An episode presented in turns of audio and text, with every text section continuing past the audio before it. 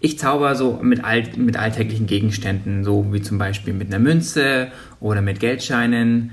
Genauso klassische Zauberei nennt man das. Also auch mit einem Becher und mit einem Würfel. So alle Dinge, die so der, der, der Mensch schon irgendwo gesehen hat. Mit Karten natürlich. Karten sind auch immer dabei. Genau. Welche Arten von Zaubershows machst du? Ja, also ich mache ähm, Tischzauberei oder sogenannte Close-up-Zauberei und Bühnenzauberei. Der Unterschied ist ganz einfach. Bei der Close-up-Zauberei, das sind, ja, stehen alle Leute um dich herum. Das sind so zwischen zwei und zehn Personen auf einmal. Und äh, bei der Bühnenzauberei, da, ja, da stehen die Leute mit zwei, drei Meter Entfernung oder sitzen die Leute mit zwei, drei Meter Entfernung da. Und dann hast du von zehn Leute bis 100, 200 Leute, die dir zuschauen.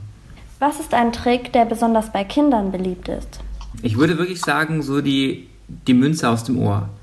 Also wenn man aus der, mit der leeren Hand sozusagen in, in die Luft greift oder hinters Ohr greift und dann eine Münze herbeizaubert. Das ist schon ein Kunststück.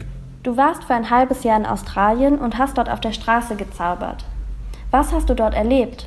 Ich habe sehr viel erlebt. Zum einen habe ich zum Beispiel ganz viel mich selbst erlebt, wie ich reagiere, wenn Leute die Zauberkunst gar nicht sehen wollen oder wie man Leute dazu begeistert, Zauberkunst zu sehen, die eigentlich einkaufen gehen wollen oder die eigentlich was ganz anderes zu tun haben.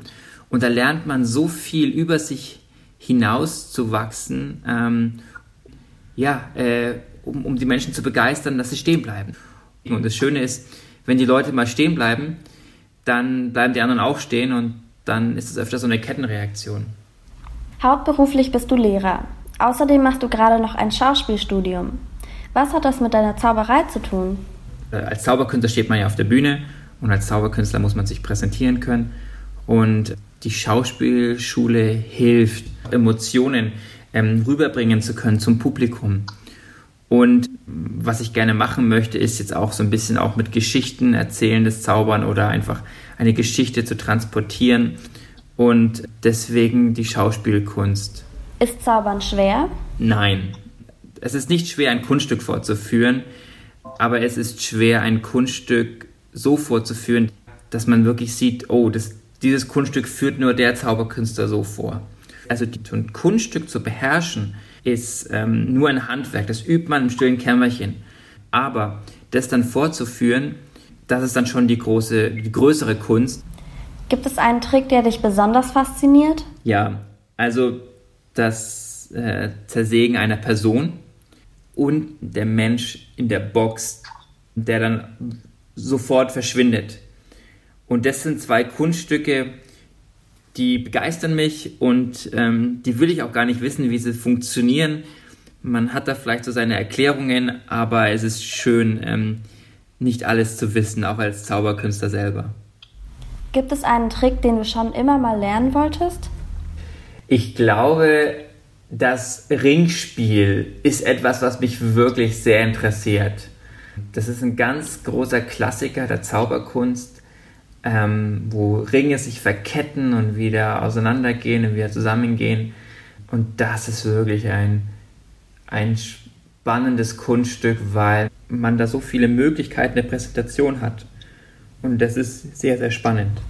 Was ist deiner Meinung nach das Wichtigste, wenn man zaubern lernen will? Mm, das ist Begeisterung, dranbleiben und diese beiden Sachen, daraus wird eine Leidenschaft.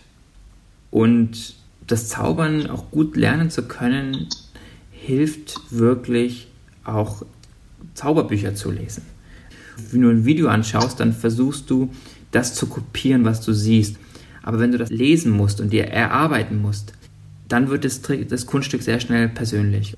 Und es gibt wirklich gute Zauberkurse, auch jetzt in der heutigen Situation. Zum Beispiel die, die Secret School in Nürnberg. Das ist von einem Zauberkollegen von mir. Das sind jetzt so Sachen, die ich wirklich empfehlen kann. Und ja, so würde ich jetzt anfangen. Genau. Vielen Dank für das Interview. Ja, gerne. Hat mir sehr viel Spaß gemacht.